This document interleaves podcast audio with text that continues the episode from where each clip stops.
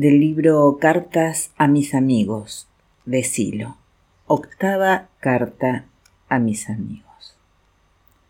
Estimados amigos, de acuerdo a lo enunciado en carta anterior, tocaré en la presente algunos puntos referidos a los ejércitos. Por supuesto que el interés de este escrito estará centrado en la relación entre las Fuerzas Armadas, el poder político y la sociedad, Tomaré como base el documento discutido hace tres meses en Moscú, bajo el título de La necesidad de una posición humanista en las Fuerzas Armadas Contemporáneas. Conferencia Internacional sobre Humanización de las Actividades Militares y Reforma de las Fuerzas Armadas, patrocinada por el Ministerio de Defensa de la CEEII Moscú mayo 24 al 28 de 1993. Únicamente me apartaré de los conceptos vertidos en el documento original al tratar la posición militar en el proceso revolucionario, tema este que me permitirá complementar algunas ideas esbozadas con anterioridad. 1. Necesidad de una redefinición del rol de las Fuerzas Armadas. Las Fuerzas Armadas están hoy tratando de definir su nuevo rol. Esta situación comenzó luego de las iniciativas de desarme proporcional y progresivo emprendidas por la Unión Soviética a fines de la década del 80. La disminución de la tensión que existió entre las superpotencias provocó un giro en el concepto de defensa en los países más importantes. Sin embargo, la sustitución gradual de los bloques político-militares particularmente del Pacto de Varsovia, por un sistema de relaciones relativamente cooperativas, ha activado fuerzas centrífugas que arrastran a nuevos choques en distintos puntos del planeta. Ciertamente, en pleno periodo de la Guerra Fría, los conflictos en áreas restringidas eran frecuentes y a menudo prolongados, pero el carácter actual de estos ha cambiado de signo, amenazando con extenderse en los Balcanes, en el mundo musulmán y en varias zonas de Asia y África. El reclamo limítrofe que antaño preocupaba a Fuerzas Armadas contiguas hoy toma otra dirección, dada la tendencia a la secesión en el interior de algunos países. Las disparidades económicas, étnicas y lingüísticas tienden a modificar fronteras que se suponían inalterables, al tiempo que ocurren migraciones en gran escala. Se trata de grupos humanos que se movilizan para huir de situaciones desesperadas o para contener o expulsar de áreas definidas a otros grupos humanos. Estos y otros fenómenos muestran cambios profundos particularmente en la estructura y en la concepción del Estado. Por una parte, asistimos a un proceso de regionalización económica y política y por otra, observamos la discordia creciente en el interior de países que marchan hacia esa regionalización. Es como si el Estado Nacional, diseñado hace 200 años, no aguantara ya los golpes que le propinan por arriba las fuerzas multinacionales y por abajo las fuerzas de la secesión cada vez más dependiente, cada vez más atado a la economía regional y cada vez más comprometido en la guerra comercial contra otras regiones, el Estado sufre una crisis sin precedentes en el control de la situación. Sus cartas fundamentales son modificadas para dar lugar al desplazamiento de capitales y recursos financieros, sus códigos y leyes civiles y comerciales quedan obsoletos. Hasta la tipificación penal varía, cuando hoy puede ser secuestrado un ciudadano cuyo delito será juzgado en otro país por magistrados de otra nacionalidad y sobre la base de leyes extranjeras. Así el viejo concepto de soberanía nacional queda sensiblemente disminuido. Todo el aparato jurídico, político del Estado, sus instituciones, el personal afectado a su servicio inmediato o mediato sufren los efectos de esa crisis general. Esa es también la situación por la que atraviesan las Fuerzas Armadas, a las que en su momento se les dio el rol de sostenedoras de la soberanía y de la seguridad general.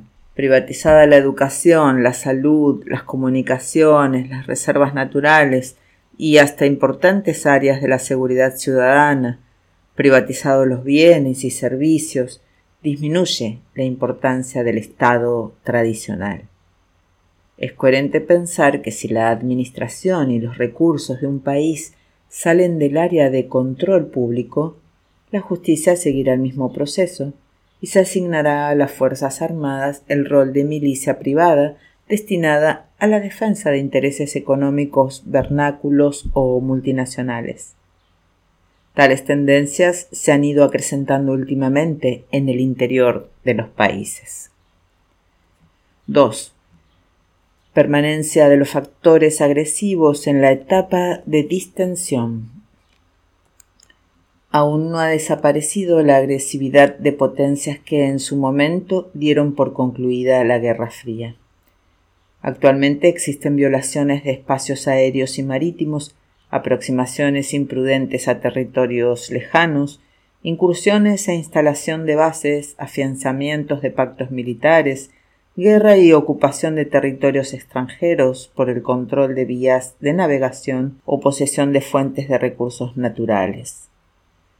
Los antecedentes sentados por las guerras de Corea, Vietnam, Laos y Camboya, por la crisis de Suez, Berlín y Cuba, por las incursiones de Grenada, Trípoli y Panamá han mostrado al mundo la desproporción de la acción bélica tantas veces aplicada sobre países indefensos y pesan a la hora de hablar de desarme.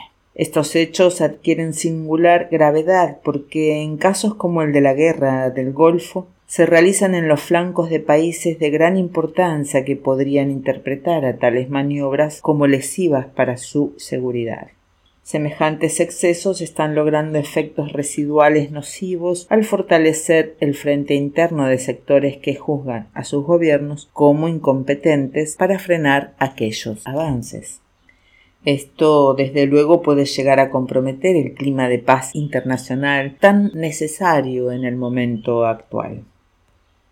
3. Seguridad interior y reestructuración militar. En lo que hace a la seguridad interior es necesario citar dos problemas que parecen perfilarse en el interior de los acontecimientos inmediatos las explosiones sociales y el terrorismo.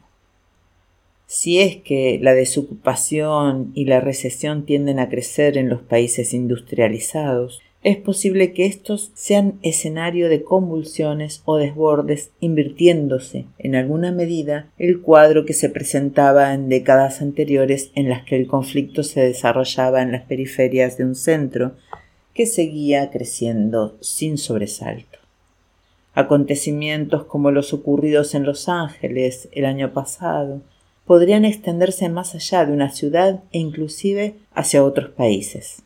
Por último, el fenómeno del terrorismo se avisora como peligro de proporciones, dado el poder de fuego con que hoy pueden contar individuos y grupos relativamente especializados. Esta amenaza, que llegaría a expresarse por medio del artefacto nuclear o de explosivos deflagrantes y moleculares de alto poder, toca también a otras áreas como las de las armas químicas y bacteriológicas de reducido costo y fácil producción. Son pues muchas y numerosas las preocupaciones de las Fuerzas Armadas, dado el panorama inestable del mundo de hoy. Por otra parte, y además de los problemas estratégicos y políticos que éstas deben considerar, están los temas internos de reestructuración, de licenciamiento de importantes contingentes de tropas, del modo de reclutamiento y capacitación, de renovación de material, de modernización tecnológica y primariamente de recursos económicos. Pero si bien deben comprenderse a fondo los problemas de contexto que hemos mencionado, se debe de agregar que ninguno de ellos podrá ser resuelto cabalmente si no queda en claro con qué función primaria deben cumplir los ejércitos. Después de todo, es el poder político el que da su orientación a las Fuerzas Armadas y son éstas las que deben actuar en base a esa orientación. 4. Revisión de los conceptos de soberanía y seguridad. En la concepción tradicional se ha dado a las Fuerzas Armadas la función de resguardar la soberanía y seguridad de los países, disponiendo del uso de la fuerza de acuerdo al mandato de los poderes constituidos. De este modo, el monopolio de la violencia que corresponde al Estado se transfiere a los cuerpos militares. Pero he aquí un primer punto de discusión respecto a qué debe entenderse por soberanía y qué por seguridad. Si éstas, o más modernamente el progreso de un país, requieren fuentes de aprovisionamiento extraterritoriales, navegabilidad marítima indiscutible para proteger el desplazamiento de mercaderías, control de puntos estratégicos con el mismo fin y ocupación de territorios ajenos, estamos ante la teoría y la práctica colonial o neocolonial. En el colonialismo, la función de los ejércitos consistió en abrir paso primeramente a los intereses de las coronas de la época y luego a las compañías privadas que lograron especiales concesiones del poder político a cambio de réditos convenientes. La ilegalidad de ese sistema fue justificada mediante la supuesta barbarie de los pueblos ocupados incapaces de darse una administración adecuada. La ideología correspondiente a esta etapa consagró al colonialismo como el sistema civilizador por excelencia. En épocas del imperialismo napoleónico la función del ejército, que por otra parte ocupaba el poder político, consistió en expandir fronteras con el objetivo declamado de redimir a los pueblos oprimidos por las tiranías, merced a la acción bélica y la instauración de un sistema administrativo y jurídico que consagró en sus códigos a la libertad, la igualdad y la fraternidad. La ideología correspondiente justificó la expansión imperial en base al criterio de necesidad de un poder constituido por la revolución democrática frente a las monarquías ilegales basadas en la desigualdad que además hacían frente común para asfixiar a la revolución. Más recientemente, siguiendo las enseñanzas de Clausewitz, se ha entendido a la guerra como simple continuación de la política, y al Estado, promotor de esa política, se lo ha considerado como el aparato de gobierno de una sociedad radicada en ciertos límites geográficos. Desde allí se ha llegado a definiciones caras a los geopolíticos en las que las fronteras aparecen como la piel del Estado. En tal concepción organológica, esta piel se contrae y se expande de acuerdo al tono vital de los países y así debe ampliarse con el desarrollo de una comunidad que reclama espacio vital, dada su concentración demográfica o económica. Desde esta perspectiva, la función del ejército es la de ganar espacio conforme lo reclama esa política de seguridad y soberanía, que es primaria respecto a las necesidades de otros países limítrofes. Aquí, la ideología dominante proclama la desigualdad en las necesidades que experimentan las colectividades de acuerdo a sus características vitales. Esta visión zoológica de la lucha por la supervivencia del más apto rememora las concepciones del darwinismo trasladadas ilegítimamente a la práctica política y militar. 5. La legalidad y los límites del poder vigente. Contemporáneamente flota en el aire mucho de las tres concepciones que hemos usado para ejemplificar cómo los ejércitos responden al poder político y se encuadran según los dictámenes que, ocasionalmente, éste entiende por seguridad y soberanía. De manera que, si la función del ejército es la de servir al Estado en lo que hace a seguridad y soberanía, y la concepción sobre estos dos temas varía de gobierno en gobierno, la Fuerza Armada tendrá que atenerse a ello. ¿Admite esto algún límite o excepción? Claramente se observa dos excepciones. Una, aquella en la que el poder político se ha constituido ilegítimamente y se han agotado los recursos civiles para cambiar esa situación de anormalidad, y dos, aquella en la que el poder político se ha constituido legalmente, pero en su ejercicio se convierte en ilegal, habiéndose agotado los recursos civiles para cambiar la situación anómala. En ambos casos, las Fuerzas Armadas tienen el deber de restablecer la legalidad interrumpida, lo que equivale a continuar los actos que por vía civil no han podido concluirse. En estas situaciones el ejército se debe a la legalidad y no al poder vigente. No se trata entonces de propiciar un estado deliberativo del ejército, sino de destacar la previa interrupción de la legalidad realizada por un poder vigente de origen delictual o que se ha convertido en delictual. La pregunta que debe hacerse entonces es ¿de dónde proviene la legalidad y cuáles son sus características? Respondemos que la legalidad proviene del pueblo, que es quien se ha dado un tipo de Estado y un tipo de leyes fundamentales a las que deben someterse los ciudadanos. Y en el caso extremo en que el pueblo decidiera modificar ese tipo de Estado y ese tipo de leyes, a él incumbiría hacerlo, no pudiendo existir una estructura estatal y un sistema legal por encima de aquella decisión. Este punto nos lleva a la consideración del hecho revolucionario que trataremos más adelante. 6. La responsabilidad militar frente al poder político. Ha de destacarse que los cuerpos militares deben estar formados por ciudadanos responsables de sus obligaciones con respecto a la legalidad del poder establecido. Si el poder establecido funciona sobre la base de una democracia en la que se representa la voluntad mayoritaria por elección y renovación de los representantes populares, se respeta a las minorías en los términos consagrados por las leyes y se respeta la separación e independencia de poderes entonces no es la Fuerza Armada quien tiene que deliberar acerca de los aciertos o errores de ese gobierno. Del mismo modo que la implantación de un régimen ilegal, no puede la Fuerza Armada sostenerlo mecánicamente invocando una obediencia debida a ese régimen. Aun llegando al conflicto internacional, Tampoco puede la Fuerza Armada practicar el genocidio siguiendo instrucciones de un poder afiebrado por la anormalidad de la situación. Porque si los derechos humanos no están por encima de cualquier otro derecho, no se entiende para qué existe organización social ni Estado. Y nadie puede invocar obediencia debida cuando se trata del asesinato, la tortura y la degradación del ser humano. Si algo enseñaron los tribunales levantados luego de la Segunda Guerra Mundial fue que el hombre de armas tiene responsabilidades como ser humano, aun en la situación límite del conflicto bélico.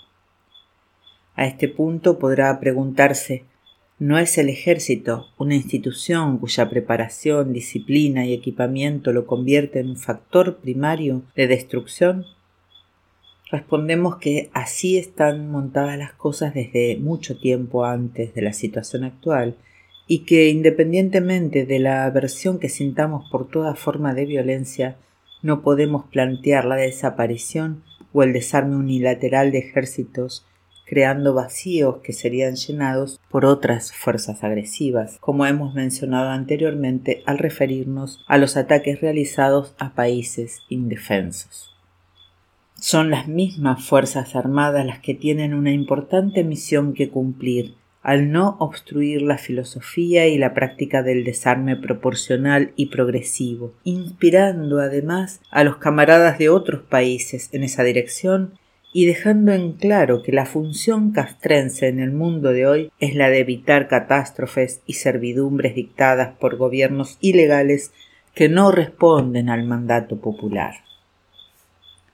Entonces, el mayor servicio que las Fuerzas Armadas podrán aportar a sus países y a toda la humanidad será el de evitar que existan las guerras.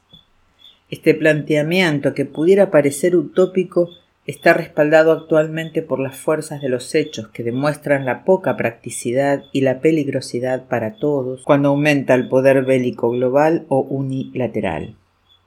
Quisiera volver sobre el tema de la responsabilidad militar por medio de una ejemplificación inversa. Durante la época de la Guerra Fría se repetía en Occidente un doble mensaje. Por una parte, la NATO y otros bloques se establecían para sostener un estilo de vida amenazado por el comunismo soviético y ocasionalmente chino. Por otra, se emprendían acciones militares en áreas distantes para proteger los intereses de las potencias. En América Latina, el golpe de Estado dado por los ejércitos de la zona tenía preferencias por la amenaza de la subversión interior. Las Fuerzas Armadas allí dejaban de responder al poder político y se alzaban contra todo derecho y contra toda constitución. Prácticamente un continente se encontraba militarizado respondiendo a la llamada doctrina de la seguridad nacional. La secuela de muerte y atraso que dejaron tras de sí aquellas dictaduras fue singularmente justificada a lo largo de la cadena de mandos con la idea de la obediencia debida. Mediante ella se explicó que en la disciplina castrense se siguen las órdenes de la jefatura inmediata. Este planteamiento, que hace recordar las justificaciones de los genocidas del nazismo, es un punto que debe ser considerado a la hora de discutir los límites de la disciplina castrense. Nuestro punto de vista respecto a este particular, como ya hemos mencionado, es que si el ejército rompe la dependencia del poder político, se constituye en una fuerza irregular, en una banda armada fuera de la ley. Este asunto es claro, pero admite una excepción. El alzamiento militar contra un poder político establecido ilegalmente o que se ha puesto en situación facciosa. Las Fuerzas Armadas no pueden invocar obediencia debida a un poder ilegal, porque se convierten en sostenedoras de esa irregularidad, así como en otras circunstancias tampoco pueden producir el golpe militar escapando a la función de cumplir con el mandato popular. Esto es lo que hace al orden interno, y en relación al hecho bélico internacional no pueden atentar contra la población civil del país enemigo. 7. Reestructuración militar. En orden al reclutamiento de los ciudadanos, nuestro punto de vista es favorable a la sustitución del servicio militar obligatorio por el servicio militar optativo, sistema este que permitirá una mayor capacitación del soldado profesional. Pero a esa limitación de tropas corresponderá también una reducción importante del personal de cuadros y del personal de jefatura y es claro que no se efectuará una reestructuración adecuada sin atender a los problemas personales, familiares y sociales que se habrá de acarrear en numerosos ejércitos que hoy mantienen un esquema sobredimensionado. El nuevo emplazamiento laboral, geográfico y de inserción social de esos contingentes será equilibrado si se mantiene una relación militar flexible durante el tiempo que demande la reubicación. En la reestructuración que hoy tiene lugar en distintas partes del mundo debe tenerse en cuenta primariamente el modelo de país en el que se efectúa. Naturalmente, un sistema unitario tiene características diferentes al de un federativo o de distintos países que están confluyendo en una comunidad regional. Nuestro punto de vista favorable al sistema federativo y abierto a la confederación regional requiere para el diseño correcto de la reestructuración compromisos sólidos y permanentes que permitan continuidad en el proyecto. Si no existe una voluntad clara de las partes en esta dirección, la reestructuración no será posible porque el aporte económico de cada integrante estará sometido a vaivenes políticos ocasionales. Siendo ese el caso, las tropas federales podrán existir solo formalmente y los contingentes militares serán la simple sumatoria de potencial de cada comunidad que forme parte de la federación. Esto traerá también problemas de mando unificado de difícil solución. En definitiva, será la orientación política la que tendrá que dar las pautas y en tal situación las Fuerzas Armadas particulares requerirán de una muy precisa y coordinada conducción. Un problema de relativa importancia en la reestructuración es el referido a ciertos aspectos de los cuerpos de seguridad. Los cuerpos de seguridad, si no son militarizados, actúan en relación al orden interno y con referencia a la protección de los ciudadanos, aunque habitualmente están involucrados en operaciones de control muy alejadas al fin para el que han sido creados. El organigrama en el que se inscriben en muchos países los hace depender directamente de las carreras políticas, tales como el Ministerio del Interior, diferente al Ministerio de Guerra o de Defensa. Por otra parte, las policías entendidas como servidoras de la ciudadanía y dispuestas para que se cumpla con un orden jurídico no lesivo para los habitantes de un país, tienen un carácter accesorio y bajo jurisdicción del Poder Judicial, pero a menudo, por su carácter de fuerza pública, realizan operaciones que ante los ojos de la población las hace aparecer como fuerzas militares.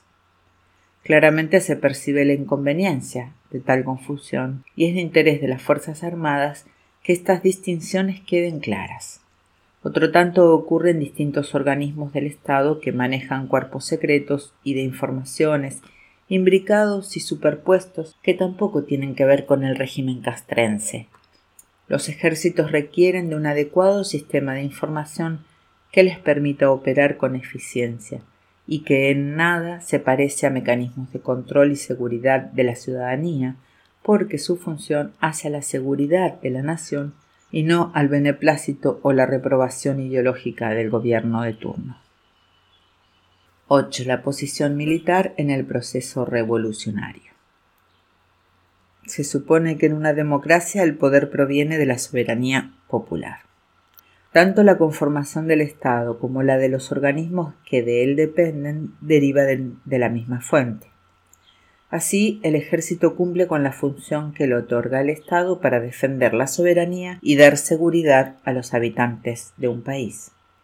Desde luego que pueden ocurrir aberraciones según sea el ejército o una facción los que ocupen ilegalmente el poder, de acuerdo a lo visto anteriormente. Pero, como también hemos mencionado, podría suceder el caso extremo en que el pueblo decidiera cambiar ese tipo de Estado y ese tipo de leyes, es decir, ese tipo de sistema. Al pueblo incumbiría hacerlo, no pudiendo existir una estructura estatal y un sistema legal por encima de aquella decisión. Sin duda que las cartas fundamentales de muchos países contemplan la posibilidad de que ellas mismas sean modificadas por decisión popular. De esta manera, podría ocurrir un cambio revolucionario en el que la democracia formal dé paso a la democracia real. Pero si se obstruyera esta posibilidad, se estaría negando el origen mismo de donde brota toda legalidad. En tal circunstancia, y habiéndose agotado todos los recursos civiles, es obligación del ejército cumplir con esa voluntad de cambio, desplazando una facción instalada ya ilegalmente en el manejo de la cosa pública. Se arribaría de ese modo, mediante la intervención militar, a la creación de condiciones revolucionarias en las que el pueblo pone en marcha un nuevo tipo de organización social y un nuevo régimen jurídico. No es necesario destacar las diferencias entre la intervención militar que tiene por objetivo devolver al pueblo su soberanía arrebatada con el simple golpe militar que rompe la legalidad establecida por mandato popular. En orden a las mismas ideas, la legalidad exige que se respete la demanda del pueblo, aun en el caso de que éste plantee cambios revolucionarios. ¿Por qué? Las mayorías no habrían de expresar su deseo de cambio de estructuras y aún ¿por qué no habrían de tener las minorías oportunidad de trabajar políticamente para lograr una modificación revolucionaria de la sociedad? Negar por medio de la represión y la violencia la voluntad de cambio revolucionario compromete seriamente la legalidad del sistema de las actuales democracias formales se habrá observado que no hemos rozado asuntos relativos a estrategia ni doctrina militar, como tampoco a cuestiones de tecnología y organización castrense. No podría ser de otro modo. Nosotros hemos fijado el punto de vista humanista respecto a las Fuerzas Armadas relacionadas con el poder político y con la sociedad. Es la gente de armas la que tiene por delante un enorme trabajo teorético y de implementación práctica para adaptar esquemas a este momento tan especial que está viviendo el mundo. La opinión de la sociedad y el genuino interés de las Fuerzas Armadas por conocer esa opinión, aunque no sea especializada, es de fundamental importancia. parejamente una relación viva entre miembros de ejércitos de distintos países, y la discusión franca con la civilidad es un paso importante en orden al reconocimiento de la pluralidad de puntos de vista. Los criterios de aislamiento de unos ejércitos respecto a otros y de ensimismamiento respecto a las demandas del pueblo son propios de una época en la que el intercambio humano y objetal estaba restringido. El mundo ha cambiado para todos, también para las Fuerzas Armadas. 9. Consideraciones en torno a los ejércitos y la revolución. Hoy se imponen dos opiniones que nos interesan especialmente. La primera anuncia que la época de las revoluciones ha pasado. La segunda, que el protagonismo militar en la toma de decisiones políticas se atenúa gradualmente. También se supone que solamente en ciertos países atrasados o desorganizados permanecen amenazantes aquellas rémoras del pasado. Por otra parte, se piensa que el sistema de relaciones internacionales, al tomar un carácter cada vez más sólido, irá haciendo sentir su peso hasta que aquellas antiguas irregularidades vayan entrando en cintura. Sobre la cuestión de las revoluciones, como ya se ha expuesto, tenemos un diametral punto de vista. En cuanto a que el concierto de naciones civilizadas vaya a imponer un nuevo orden en el que no tenga lugar la decisión militar, es tema por demás discutible. Nosotros destacamos que es precisamente en las naciones y regiones que van tomando carácter imperial, donde las revoluciones y la decisión militar irán haciendo sentir su presencia. Tarde o temprano las fuerzas del dinero, cada vez más concentradas, se enfrentarán a las mayorías y en esta situación banca y ejército resultarán términos antitéticos. Estamos, pues, emplazados en las antípodas de la interpretación de los procesos históricos. Solamente los tiempos ya cercanos habrán de poner en evidencia la correcta percepción de los hechos que para algunos, siguiendo la tradición de los últimos años, resultarán increíbles. Con aquella visión, ¿qué se dirá cuando esto ocurra?